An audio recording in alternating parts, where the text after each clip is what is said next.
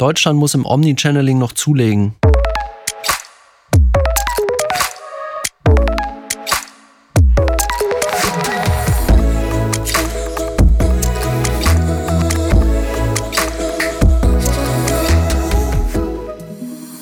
Moin Moin und herzlich willkommen zu Kurz geschnackt, dem Podcast der Nordakademie. Wir sind Mirko und Katharina aus dem Marketingteam der Hochschule. In der heutigen Episode bei uns zu Gast Professor Dr. Michael Fretschner.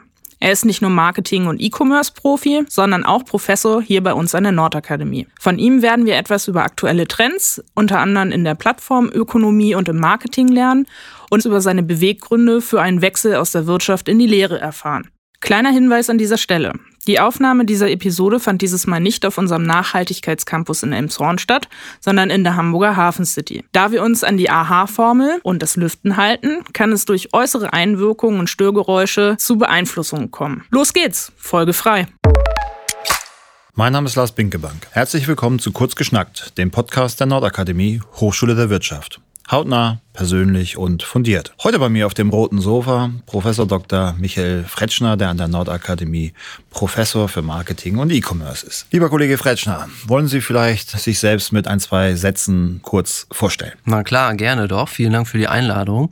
Also Sie haben ja schon gesagt, äh, ich bin auf der Professur für Marketing und E-Commerce und die Nordakademie kenne ich seit Ende 2016. Seitdem bin ich dort Lehrbeauftragter vor einem Marketing- und Sales-Studiengang für Verhandlungsmanagement gewesen, habe hin und wieder mal ein Masterprojekt betreut und seit Juli 2019 bin ich jetzt auf der Professur, logischerweise mit den Schwerpunkten Marketing, E-Commerce, bevorzugt Digitalmarketing, Online-Marktforschung. Wunderbar. Sie sind also jetzt hier im Norden gelandet. Ich höre, Sie kommen aus dem Süden, aus Heidelberg, wenn ich richtig informiert bin. Aber hier im Norden, da schnackt man platt und deswegen heißt unser Podcast ja auch kurz geschnackt. Und wir erlauben uns immer den Spaß, unsere Gäste mit einem plattdeutschen Begriff zu konfrontieren und bitten dann immer um Übersetzung ins Hochdeutsche. Das wollen wir natürlich auch bei Ihnen machen und wir haben uns, wie ich finde, einen sehr schönen Begriff rausgesucht. Dieser plattdeutsche Begriff, den Sie mir bitte einmal übersetzen, der heißt Min Dienche. Min Dintje, das hört sich chinesisch an.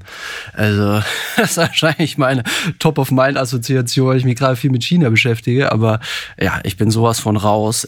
Absolut keine Ahnung. Also das ist ein äh, ganz klasse Begriff, den ich selber ehrlich gesagt äh, auch jetzt erst kennengelernt habe. Und zwar ist das der Warentrenner an der Kasse mhm. im Supermarkt, ne, den man so dazwischen liegt, zwischen sich und dem Vorgänger und Nachläufer. Und das kommt von Min und Dien, also von meins und deins. Ah. Und da ist dann äh, getrennt. Sehr schöner plattdeutscher Begriff. Aber wenn Sie aus Heidelberg kommen, dann haben Sie natürlich mildernde Umstände. Wie sind Sie jetzt tatsächlich an die Nordakademie Nordakademie gekommen, das haben Sie erläutert, aber warum sind Sie an die Nordakademie gekommen? Was hat Sie dazu bewogen, an eine private Hochschule zu gehen, die sich in erster Linie auf duale Bachelorstudiengänge und berufsbegleitende Masterstudiengänge konzentriert? Also für mich war eigentlich schon recht früh klar, dass eine FH-Professur sehr gut passt. Und ich muss sagen, mir hat es auch in der Praxis viel Spaß gemacht. Ich komme ja direkt von einer Digitalagentur. Das war ein nahtloser Übergang. Ich war dort knapp drei Jahre und hatte dort auch eine super Zeit und ja, dann nach drei Jahren so, das ist so der, der Rhythmus in der Branche, überlegt man sich sonst, wo könnte es noch hingehen und dann stand eben zur Disposition entweder weiter in der Ecke Medienmarketing, Werbetechnologie, sagen wir mal AdTech und MarTech in der Branche bleiben, was sicherlich auch spannend gewesen wäre oder mich auf diese Professur zu bewerben und die war für mich super attraktiv, weil ich die Nordakademie eben schon kannte. Durch meine Lehraufträge habe sie dort auch kennengelernt als wirklich herausragende Hochschule. Es ist nicht der erste und einzige Lehrauftrag, den ich hatte. Ich war auch an anderen Hochschulen, da das so viele sind, denke ich, kann ich die erwähnen. Also an der HAW in Hamburg, an der FA Wedel hatte ich Gastvorlesungen, an der Makromedia war ich, habe auch an der Technischen Uni in Hamburg-Harburg ja gearbeitet und in München. Also ich kenne ein paar Hochschulen und ähm, die Nordakademie hat mich wirklich so überzeugt, dass ich gesagt habe, ich mache das auch gerne Vollzeit. Und das war eine ganz bewusste Entscheidung. Und darüber freuen wir uns nach wie vor sehr. Jetzt haben Sie eben schon äh, Werbetechnologie angesprochen, Tech und so weiter. Und damit wird nicht jeder was anzufangen wissen. Können Sie mal erklären, was heißt das eigentlich? Was ist das? Was, was verbirgt sich dahinter? Und warum ist das interessant? Also tatsächlich ist so der Begriff vor allem in Deutschland so Werbung erstmal sehr negativ belegt. Ne? Und dann gibt es auch also den Irrglauben, alles was Marketing ist, ist Marketing und Werbung und dass es Menschen irgendwie versuchen zu überreden oder vielleicht zu überzeugen, irgendwas zu kaufen, was sie doch eigentlich nicht wollen. So, nun ist das nicht ganz so, sag ich mal. Also es ist sehr vereinfacht dargestellt. Wenn man sich mal anschaut, wie Plattformen und Dienste, die wir alle täglich nutzen, funktionieren, an die wir uns gewöhnt haben, die auch umsonst sind, wir die für umsonst erwarten, also alles, was mit sozialen Plattformen, sozialen Netzwerken zu tun hat, ne, Facebook, Instagram, WhatsApp ne, oder äh, Google, unsere Google-Suche, ne, an die wir uns so gewöhnt haben, oder Amazon, die Preisvergleiche, all das, das ist für uns umsonst, das ist kostenlos. So, und diese Unternehmen müssen ja auch irgendwie leben. Sie leben zwar verdammt gut davon, da kommen wir, glaube ich, noch gleich drauf, aber dennoch finde ich so fair, dass sie auch was davon haben, wenn sie diese Dienste bereitstellen. Das tun sie eben im Gegenzug ja, für Daten. Das ist der Austausch, Dienstleistung gegen Daten und diese Daten verkaufen sie in der Regel vereinfacht gesagt weiter an Werbetreibende, die mit diesen Daten eben uns Nutzer besser targetieren können, in Zielgruppen einteilen, mit relevanterer Werbung bespielen können. Und das ist ein sehr technologischer Prozess. Ne? Man liest ja auch immer wieder, dass eben diese sogenannten GAFA oder GAFAM-Unternehmen, also Google, Amazon, Facebook, Apple gehört noch dazu, Microsoft, manchmal auch Netflix, dass die sehr, sehr weit sind in Digitalisierung, in datengetriebenen Geschäftsprozessen und künstlicher Intelligenz. Und viele dieser Prozesse, die darauf beruhen, beschäftigen sich eben mit Zielgruppensegmentierung und Werbeaussteuerung oder im E-Commerce dann eben Angebotsgestaltung und auch Bepreisung. Und deswegen ist es sehr technologisch. Und so kommt dann quasi diese, diese Wortzusammensetzung zustande. Werbe, Technologie oder dann auf, auf Marketing cool eben AdTech. Und zu dieser Branche gehört dann eben Google, Amazon, Facebook, gehört aber auch ein Gruner und Ja dazu mit Electronic Media Sales, ein Springer, die Ad Alliance, da haben die sich auch zusammen organisiert, Bauer Media. Das ist so der Hintergrund. Da haben Sie jetzt die ethische Dimension auch im Marketing angesprochen. Tatsächlich ist Marketing ja häufig in der Kritik wegen vielerlei Aspekte, Werbung, manipuliert und so weiter.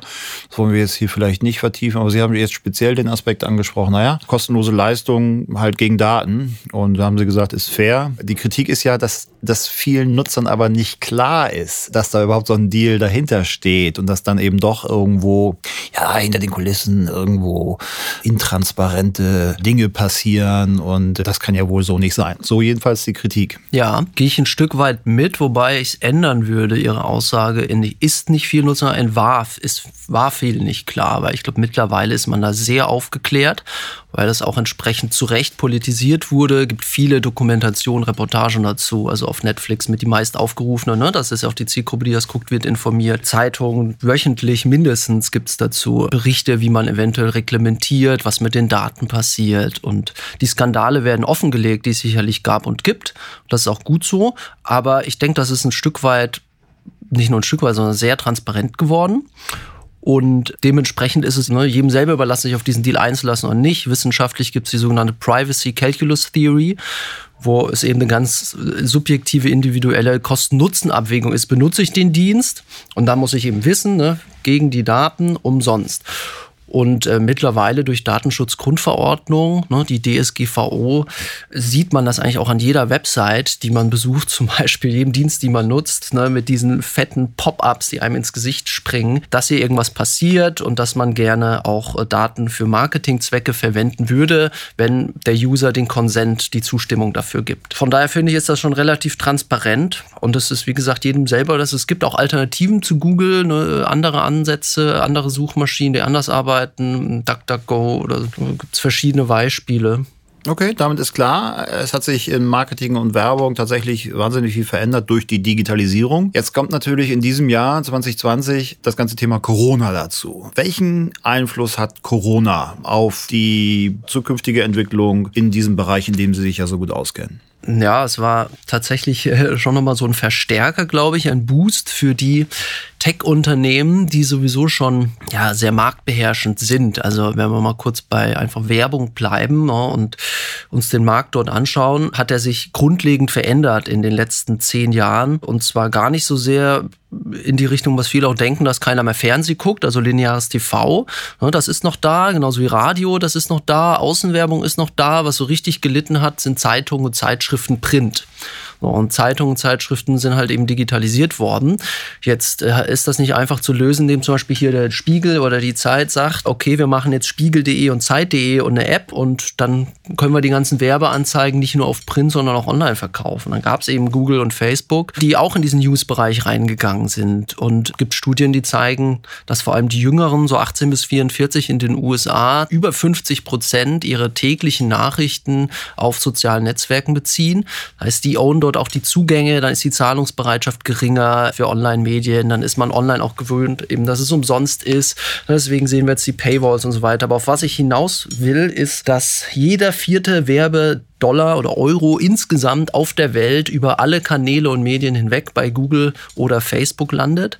Jeder zweite Internet-Dollar quasi. Und dadurch, dass Internet quasi mittlerweile fast jeden zweiten Dollar am Werbekuchen bekommt, ist das eben so.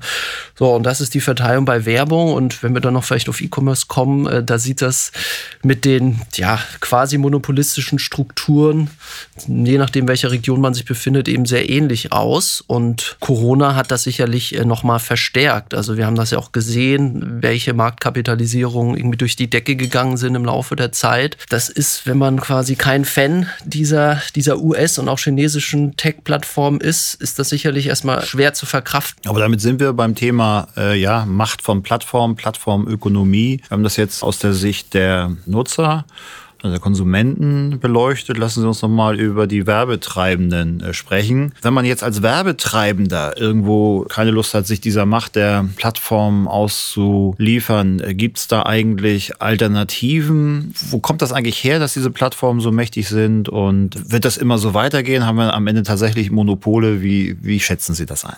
Ich fange mal an mit, warum sind diese Plattformen so erfolgreich geworden?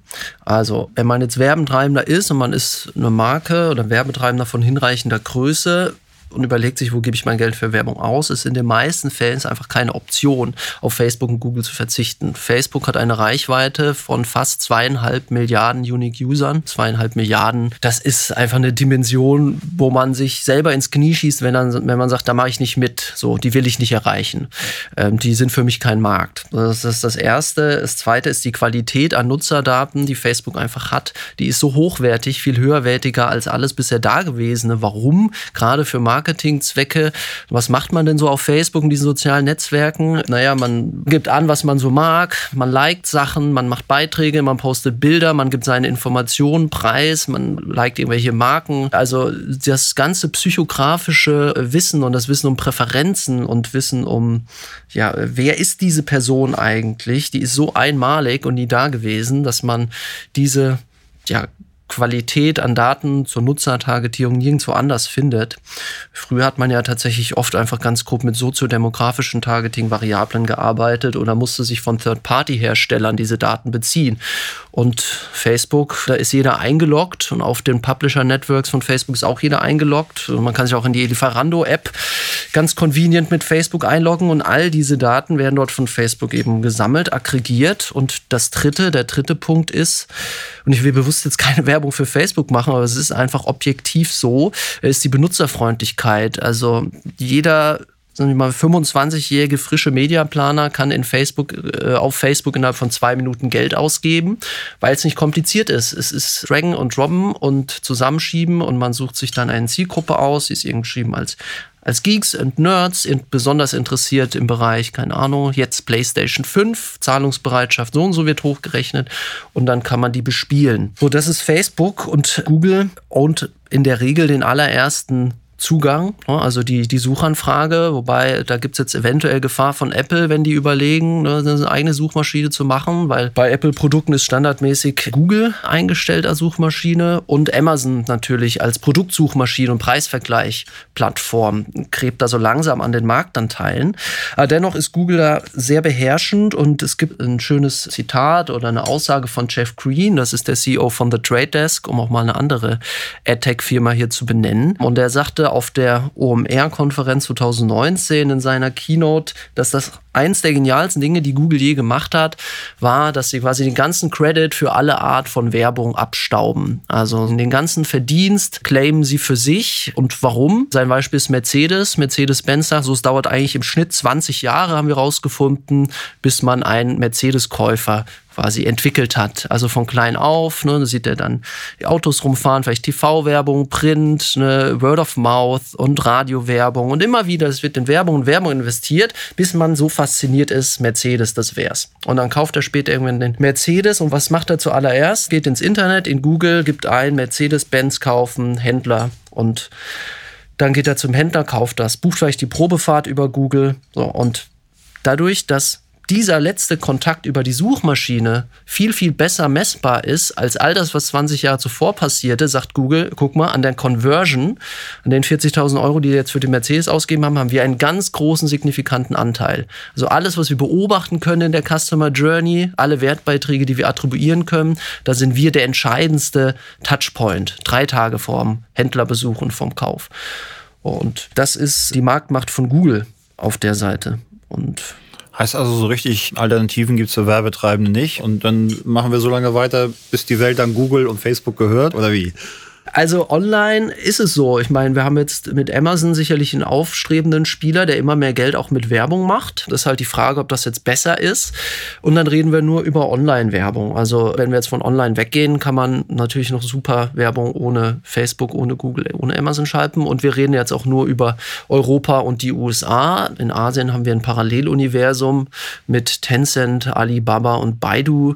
Und äh, dort sieht das anders aus. Aber wenn wir jetzt mit der deutschen Brille drauf gucken, dann haben wir online wenig Alternativen, ne? außer eben die, die Adelines, Springer, Kuna und Ja, Bauer Media, die großen Medienhäuser. Ansonsten müssten wir tatsächlich in die, in die Offline-Welt gehen. Sonst könnte ich das nicht mit gutem Gewissen empfehlen. Ja, und ist da ein Ende abzusehen? Ich meine, es gab ja in der Wirtschaftsgeschichte immer wieder mächtige Unternehmen, von denen man nicht geglaubt hätte, dass die jemals ein Ende finden. Aber letztlich ist der Friedhof der Wirtschaftsgeschichte voll von den Pen Ms und Ataris, ja, ja.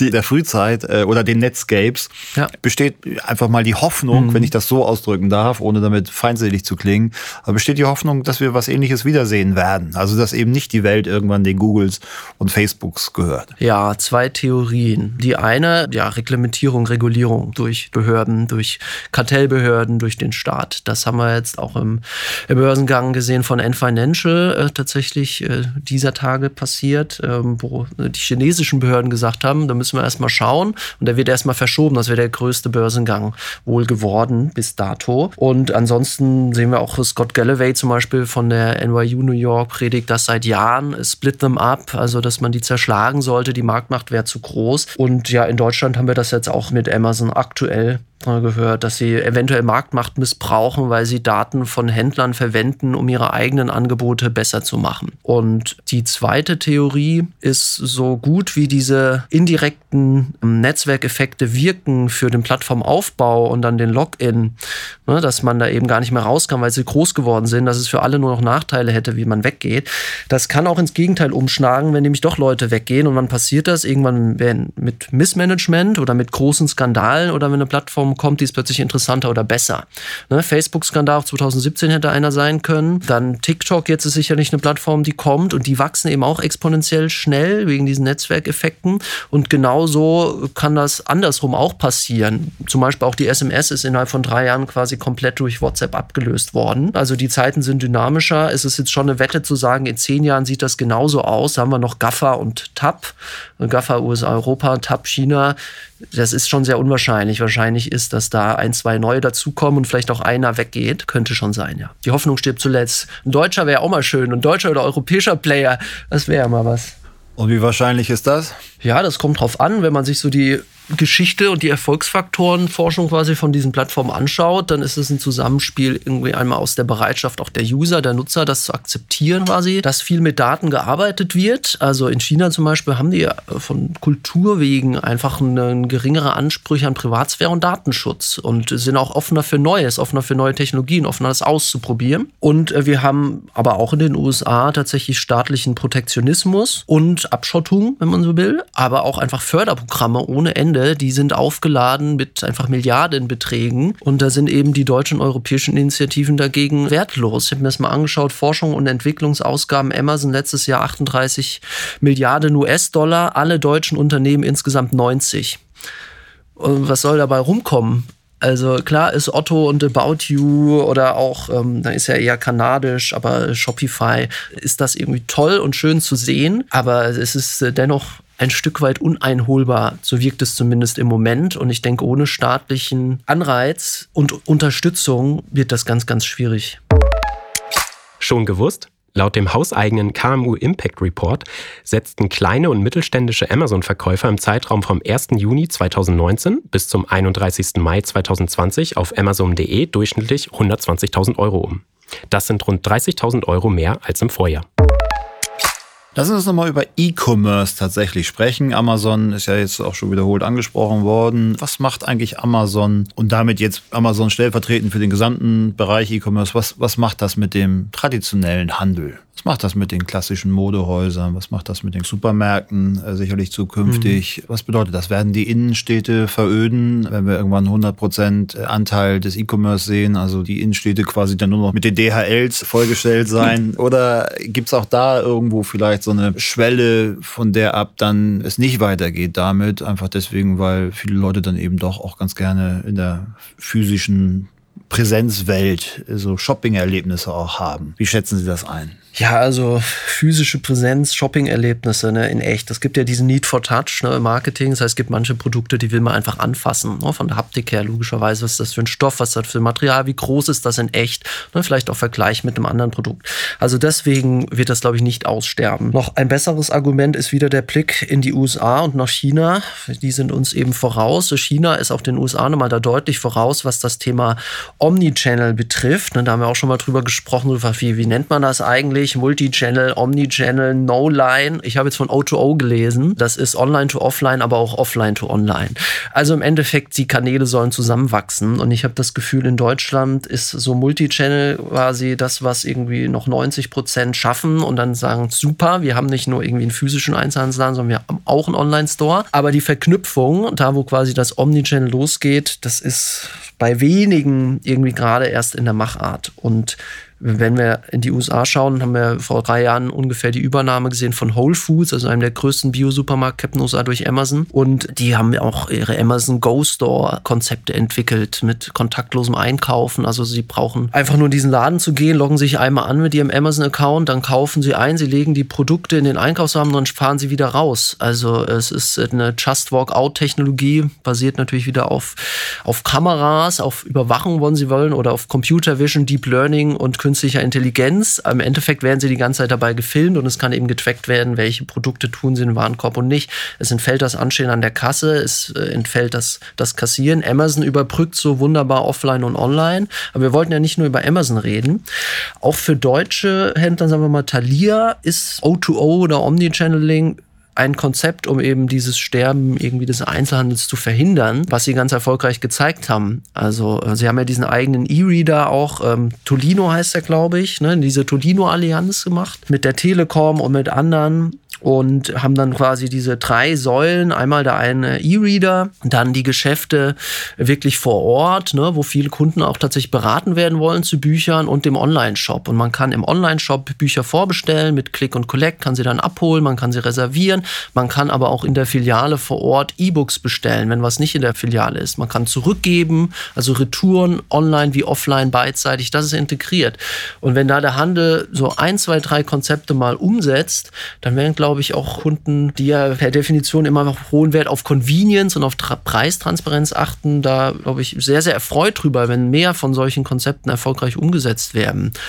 Und wenn man nach China geht, ist es wie gesagt noch weiter. Da wird unglaublich viel mit dem QR-Code gearbeitet, der off und online überbrückt. Man kann die Produkte eben einscannen, um mehr Informationen zu bekommen, um Rabatte zu bekommen, um das mit der automatisiert mit der eigenen Einkaufsliste zu matchen. Man kann sich das nach Hause liefern lassen. Und nirgends dort sterben irgendwie die Einzelhandelsläden weg oder es gibt keine Einkaufszentren oder Supermärkte so. Also die Tendenz sehe ich zum Glück nicht. Man müsste das eben in Deutschland auch wieder einfach mal angehen und diese Konzepte, und Thalia finde ich, ist da ein tolles Best-Practice-Beispiel, umsetzen. Lassen Sie uns zum Schluss nochmal über die zwei Kundengruppen der Nordakademie sprechen. Zum einen mal über die Studierenden. Da ist ja meine Erfahrung die, dass Marketing für viele, die jedenfalls in eine betriebswirtschaftliche Richtung gehen, ja sehr attraktiv ist. Allerdings sind da teilweise etwas überkommene Bilder im Kopf. Also, naja, Marketing, das ist so, ja, kreativ und bunte Bilder malen und auf exotischen Fotoshootings um die Welt jetten und, und so weiter. Ja. Und jetzt, äh, jetzt haben Sie natürlich gerade gesagt, ja, nee, das wird immer technologischer, das ganze Thema KI und so weiter. Ist da ein Kulturschock zu erwarten, dass die Leute nachher schreiend aus den Marketingvorlesungen rausrennen? Wie kann man da vielleicht auch Erwartungshaltungsmanagement betreiben, damit da nicht Enttäuschung entsteht auf Seite der Studierenden? Ist ein guter Punkt. Ich meine, es gibt diese Jobs mit den bunten Bildern noch. Also man kommt noch um, um Daten und statistische Modelle und so drumherum. Und es ist tatsächlich auch, wenn man sich für Marketing interessiert, eigentlich ganz schön, weil man diese klassischen 4 Ps ja nochmal als Einsatzbereiche hat. Ne? Also tatsächlich irgendwie die Werbung, Kommunikation, wo wir jetzt viel drüber gesprochen aber auch Pricing, das wirklich dann wirklich sehr ökonometrisch auch schnell wird. Produktinno-Forschung, das ist auch weniger quantitativ ne, zum Beispiel oder eben in dem Vertrieb. Ne? Und je nachdem, wo man da da unterwegs ist, da muss man eben ja auch eher Menschenfänger sein, sagen wir mal, im B2B. Aber wenn wir jetzt bleiben bei Kommunikation, dann gibt es natürlich gerade in Hamburg Kreativagenturen noch nöcher, ne? Jung von Matt oder Think oder auch Serviceplan München. Nur große Liebe nicht zu vergessen, ne?